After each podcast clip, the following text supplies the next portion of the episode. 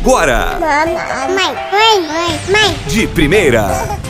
Oiê, eu sou Júlia Neves e a gente começa agora mais um episódio do seu, do meu, do nosso podcast chamado Mãe de Primeira, pela rádio mais amada do Brasil, Jovem Pan. Seja bem-vinda. Semana passada eu te contei sobre o enxoval mental, né? Um termo que eu adaptei para te dizer que o enxoval, como a gente conhece, de berço, roupinha, carrinho, nananã, é importante, claro, mas não passa de mero coadjuvante quando se trata da chegada de um bebê, porque na hora do vamos ver, minha minha amiga, o importante mesmo é você estar preparada para cuidar de um serzinho 100% dependente, enquanto você também está tentando reencaixar sua própria vida.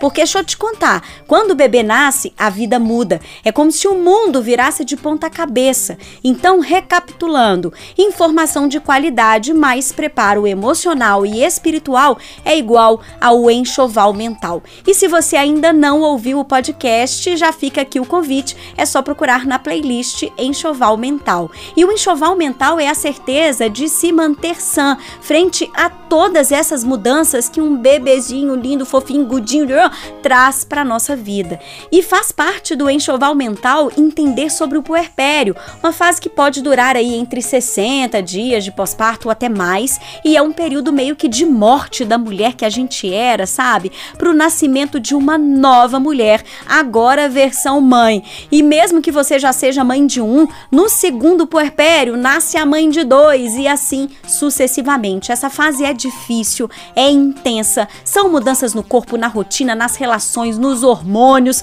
É um período de muitas incertezas, de fragilidade.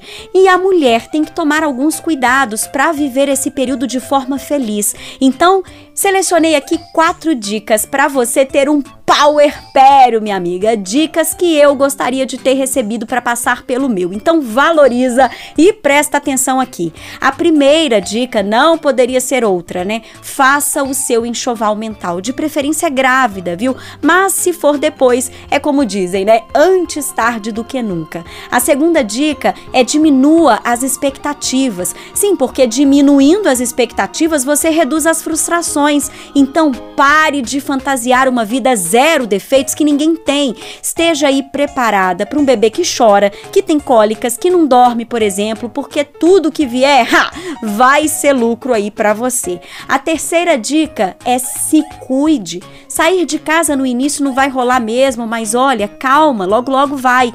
Enquanto isso, chama uma manicure, hidrata o seu cabelo no banho, tome um banho relaxante. Não se esquecer de você faz um bem danado para autoestima. Ah, banhos noturnos de luz baixa são os meus favoritos. Coloca o seu celular na pia, acende aí a lanterna virada para o chão e aproveite o spa que você sempre teve em casa e não sabia. Depois você me conta. A quarta dica é peça ajuda. Menina, quem é que tem bola de cristal para saber o que é que você tá precisando aí na sua casa? Acredite, tem muita gente querendo te ajudar. E eu sei que você sabe a quem pode recorrer, né? Então, não espere que as pessoas adivinhem o que você quer, nem o seu marido. Ele também não vai adivinhar. Então, não carregue o mundo nas costas, porque você não precisa disso, tá? E eu tenho uma dica bônus para você. Curta os dias de pijama. Sim, porque eles também vão passar e tá tudo bem. Não se cobre tanto nessa fase. Leve a vida mais leve. E se você gosta de ler o livro 60 Dias de Neblina da Rafaela Carvalho, é uma leitura super gostosa que também pode te ajudar aí a passar por esse período. Bom, tanto no canal quanto no IGTV do meu Instagram tem conteúdo de puerpério com mais dicas legais. Vale conferir, se inscrever, ó, youtube.com barra mãe de primeira e no Instagram é arroba mãe de um A. É isso.